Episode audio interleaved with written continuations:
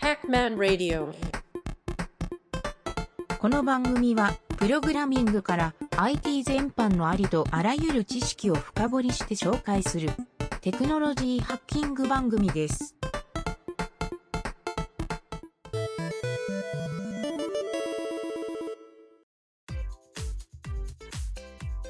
はい、じゃあ次、えっ、と、シャープ4、はい。えー今回はですね、えー、と前回作ったインデックス HTML、えーまあ、ゆげたが作ったやつでもいいんですけど、そのインデックス HTML のヘッダーとフッターの部分、これを小分けに分解してみたいなと思います。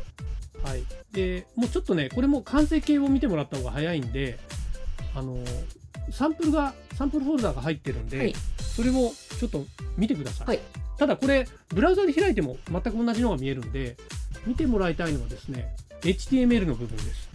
HTML ファイル、ファイルの部分をちょっと開いてみてください。よいしょ。えーはい。すると、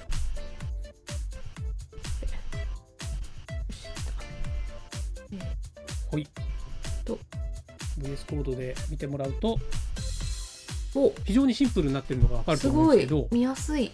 で、はい。はい。すごい見やすいでしょ。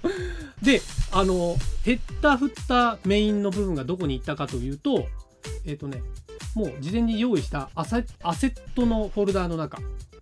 えはい。今回はね、まだちょっとフォルダー分けをしてないんだけど、分かりやすいように。そこにヘッダー、フッターとか、インデックス HTML とかあるじゃないですか。はいはいはい。で、他にも、ちょっと今回用意したページが、えっとね、多分ポートフォリオをイメージして、なんか仕事とかでよく使うワークスっていう、あと、アバウトとか、まあ、プロフィプロフィールでもいいんだけど、うんあとコンタクトっていう、ちょっとこの4ページ分用意して、えーそれもコンテンツ部分を入れてますと。うんうんうんはいまあ、中身は大したこと書いてないんだけど、うんインデックスのところだけしっかり作っておくと、インデックスのところは今充実してると思うんですよ。インデックス HTML がアセットの中にもあるんですね。そうです。これはトップページのはい。を表示するっていう意味で、トップページのコンテンツは全部インデックス HTML で入りますと。あなるほどなるほど。はいこれはもうじゃあその大枠だからこっちの方インデックス。そうです。はいはいもうこれはあのグランドルールとしてインデックス HTML っていう呼び名にして、なるほど。で分かりやすいようにルートもインデックス HTML と。うんうんうんうん。そうでここで本当はさっきさっきというかまあ前回分けてもらったフォルダ分けした時に、はいアセットの中にページとパーツって分けたんだけどそれで分けとくとより分かりやすくなる。いわゆるルートの HTML 一覧とページ内にある HTML 一覧が同じになるはずなんですよ。それがまあそのまま呼び込まれると。でパーツの部分でヘッダーとかフッターとか。まあ他にもちょっとパーツ作るんであればそこでやってもらってもいいんだけど、はいはい。はい、そんなイメージですね。はい、ということで今回分けてちょっとこれはねえっ、といろいろ解説する部分が多いんだけど、えーまずちょっと単純にヘッダーフッターあとメイン部分のコンテンツこれを分けましたっていう、まあ、分けるっていうのは分かるよねきっと、うんうんうん。ど大丈夫ですか、はいはい。ファイル名はそそのアセットのアセットの下にファイル名ヘッダー .html とフッター .html、うんうんうん。あとアセットの下にインデックスとインデックス .html を作って、そこにもうあの文字列を移動すると。だから HTML はどっちかというとあのすっからかんになっちゃうわけですよね、はいはい中身が。これはもうそのまんま全部もう移動してごっそり移動するだけで別に OK みたいな感じそうです、もう。中身を、そうです、自分で作った中身をもうごっそり移動するだけ。はいはい。ななんとなくわかる。わかりますわかります わかるよね、ここは。はい。で、えっ、とね、えーちょっとここでね、僕テキストに書いたんだけど、ポイントで、インデントの合わせ方って書いてあるんだけど、はい。まあそ、正直そんなに気にしなくても大丈夫っていうのはあります。はい。まあ、あとテクニックとして JavaScript で綺麗にインデントを合わせる方法とかもあるんだけど、今回は、あの、もし本当に綺麗に合わせたいんだったら、その HTML で貼ってあったインデントとかもそのまま持っていくと綺麗になりますよっていう。あこっちのその見た目としてってことですか？そうそうそう。でも、まあ、あんまりね、気にしなくていいと思うから、はい、そこまでは。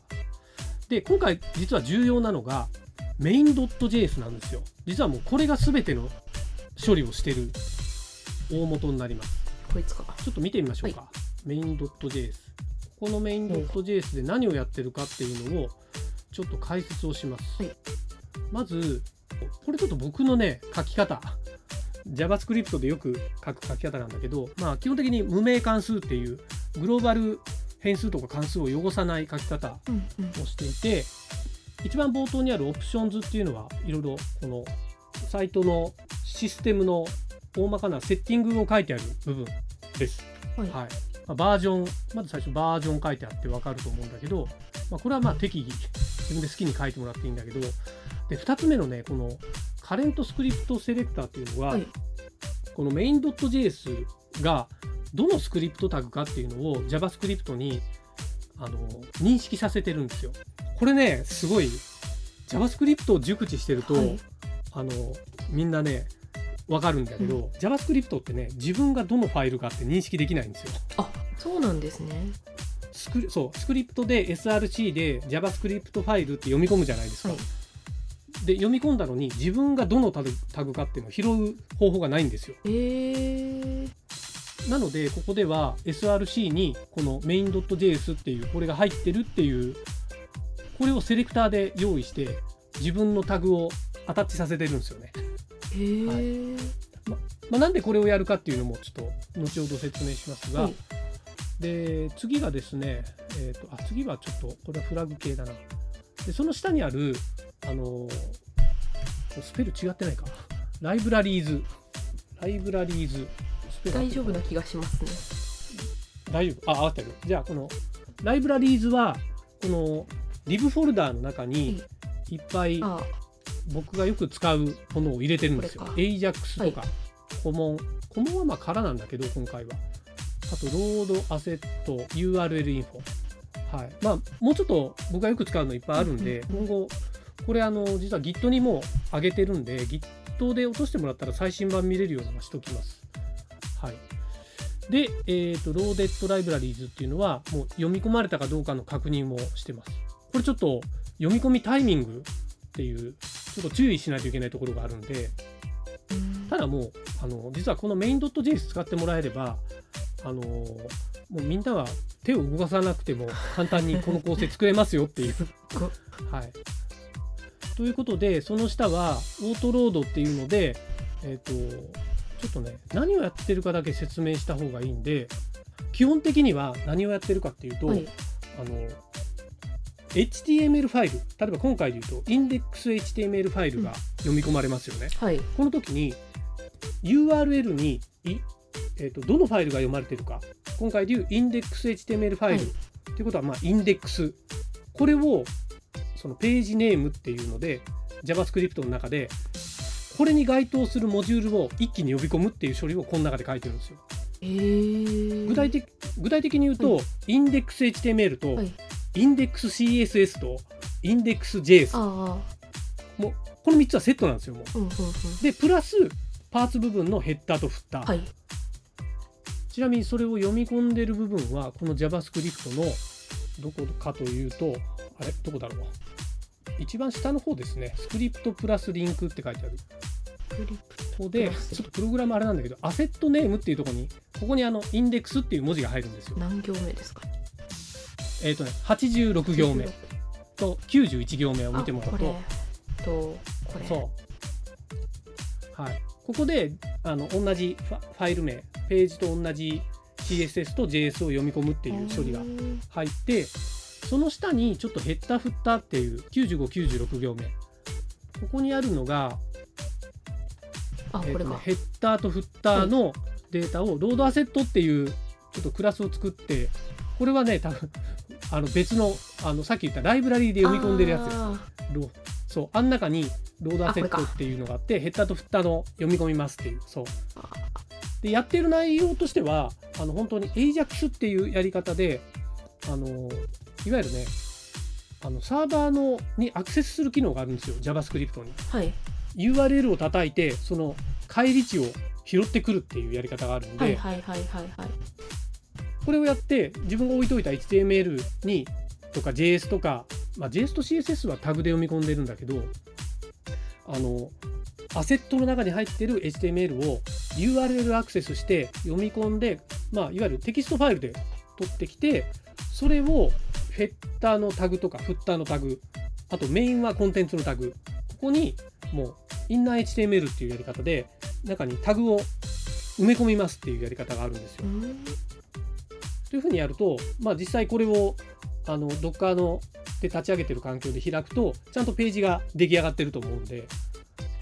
でも実際書いてあるソースを見るとあのヘッダーにもフッターにも全部空の状態になってるからそう比較的すっきりしたソースで扱うことができますよと。えー。ということであの実は HTML ってこれまで僕もやってたんだけどすごい長ったらしくなるじゃない。はいはいはいはい。それを小分けにパーツ分けして管理できるんであと別のページで一つのパーツを、同じパーツを読み込めるんで、はいはい。一元管理で。確かに。全ページの例えばメニューに新しいメニューが加わります、はいはいそう。この場合に1個あのメニューを登録し忘れたらこのページ行った時だけそのメニューが現れないみたいなのがよくあるじゃないですか、ああいう事象を防げますと。はい、というので今回ちょっとパーツ分けっていう、まあ、これちょっと一つテクニックですね。はい、ちなみにちょっと1点だけ注意点があるんですけど、はい。このパーツ分けをしたデータを読み込むときに、はい。ブラウザーにはですねこう結構くせ者のキャッシュっていう機能があって、うんうん。ブラウザーって1回読み込んだデータをずっと保持しておくんですよ。はい。そう。なので更新をかけても実は実際ページが更新されないっていうケースって結構あるんですよ、ね、あだからスーパーリロードをしないといけないとか、はそういうのがあるんですけど今回は実は読み込む時にあのそれを解決する方法っていうのは1個入れていあて、後ろにねクエリー文字をつけるっていうので、あえーそうあの日付日時秒秒まで入れてるのかな、ーうんうん。日時分秒っていうのをクエリで入れてるんで1秒ごとにキャッシュはクリアされてるっていう。あそれはどこに入ってるんですか？ねコードで言うと。それはですねメイン .js 見てください。えっとねメイン .js の86行目、こいつか。うん。はい。の JS の後ろにクエスチョンって書いてあってあー。後ろなんか変数が入ってるでしょバージョン、はい。で今回は日付じゃなくてバージョンでセットしてました。これ。そう。ただこれはモジュールが変更された時にバージョン名を変えたらいわゆる新しいバージョンで読み込まれるっていう仕様なんです。ああなるほどなるほどなるほど。これよくねいろんなフレームワークでやってるパターンなんで、はただえっ、とねあのこれと同じやり方で HTML をやってもいいんだけどえっ、とね僕がやってるのは実はこのバージョンが開発環境だけはあのバージョンの変更を忘れる場合があるんで確かそれで YMDH そう YMDHIS っていう日付。ああはい。えっ、とね。はいはいそうそうそうそう YMD 日イヤー年マンス日。デート。そうデート。であとえっとアワーミニット、はいはいはい。セカンド。うん。でやっとくと1秒ごとうん。になるんですよ、まあ、もうマイクロセカンドまでやるパターンもあるんだけど、ね、 Unix time とか使ってもいいですかね Unix time でもいい。プチ技でこれ僕あの JavaScript の学習をするときによくいろんな後輩とかに教えてたんだけど、はい。JavaScript の Unix time ってすごいあの簡単に取れる方法があるんですよ。これ技として覚えておいてもらうといいんいいんだけどえっとねちょちょっとねえっ、とかげるちゃんブラウザーを開いてみて。ブラウザーを開いてみてでデバッグコンソール出してみましょう、はい。そのままオプションコマンドはい。J、うん。そこに丸括弧プラス。丸括弧。プラス、丸括弧開始。プラス new new で半角スペース。で大文字の D デート。デート。で丸括弧丸括弧閉じ、はい。でさらにもう一個丸括弧閉じ。でエンターを押してみてください。ああ出た出た出た。それで Unix time っていうかこれはあの自分の使ってるパソコン内の Unix time が出るんですよ、はいはいはいはいはいブまあ、ブラウザで出してくれるんでパソコンの日付設定が違ってたらこれは変わっちゃうんで。時差があるから多分違いますね日本と。そうだね。多分そこはそうそうかもしれない。という感じでね、うん。まあちょっとこれ裏技チックに。でこのデートの使い方あの、はい。普通 JavaScript って new Date っていうので、はい。インスタンスで使うんだけど、あのこっちのい処理をした方が確かねめちゃくちゃし処理速度が速いんですよ。へえそうなんだ大量に使う場合とかなんかログを取る時とかの Unix time 取得とか僕も便利でこれをよく使ううんで。ん。覚えとこう。プラス new Date。ちょっとこれプラス new Date これ。カッコでくくっておくっていうのもポイントで。うんうん。そう。何かしらの ID を作る時とかも結構便利に使えるんで、はいはい。これねしょっちゅう書くんですよ僕、はい、おすすめの裏技で。はい。まあちょっとそういうアンチョコを挟みながら、えーという感じで今回その別に分けたパーツを読み込むところまでを簡単に、えーまあ、説明をしてみたんですけど何かありますか？ご質問は。そうですね。まあちょっといきなりいきなりはあれだけど。まあでも、うん。あの構造が理解できてればもうあとは内容さえ変えればもうその構造で動くっていう状態には、このサンプルを使ってもらうとできるので、はい、これはあれですかね。なんか最初の IndexJS と IndexHTML と IndexCSS が全部同じ名前で読み込まれるようにしてるっていうのは、うん。例えば他のワークスとかのペはい。ージ作る時とかもそうなるので、必ず名前を揃えて、はい。ファイルを作っていかなきゃいけないそうです。その通りです。さすがですね。その通りなんですよ。だから同じ名前が存在するのは CSS とはい。JS とアセット。のページの中ですね、はい、この3つはもう鉄板的に空でもいいから必ずファイルを作っておくっていう風にしてもらいたいんですよ。はい、あの AJAX のちょっと苦手なポイントとして、はい。えっ、とね404 not found に弱いんですよ。あ エラーを必ず吐いてしまあ、うんで、はいはい。まあ、エラー吐いてもいいって言うんだったら別にそれはそれでもいいんだけど、うんうん。ちょっとねやっぱりエラーを出さないっていうはいはい。そういうそうですね。湯気式ではルールもあるんでここはね鉄板にしてもらいたいああ、だからなるほど。だからこういう空っぽのアバウトとかコンタクトのそうあれが作ってあるんですね。あそうですそうですそうですそうです必ずで今多分サンプルページ影尾ちゃん見てもらってると思うんだけど、はい。あのアバウトとか、まあ、今は多分ページあの遷移だけするヘッダーフッターついてきてないんだけど、そう一応ページ遷移しますよっていうのが。ページ遷移してちゃんとコンタクトのコンテンツ部分が読み込まれてますよっていうのがそこら辺が見てもらえると思うなのでね。そういうサンプルになってはいます、はい。はい今これの最新版が GitHub に上がってるんだけどそっちを見てもらうとあのー結構ねサイト作り込んでるんですよあこれそうなんですね。というまあなんか僕ももうほとんどね仕事の時このあの CSS もテンプレートでそれをちょっと色変えるぐらいで 使っ使い回してるから。うーん。そう。効率結構アップしますよそれで、なるほどね。うん、あーじゃあもうこのここのサンプルからもう手を加えるところは本当にその HTML の部分になるんですかね。そうそうそうそう。まず基本的には、まあ、JS でちょっともろもろするのはちょっと置いとくとして。そうなんですよ。なるほど。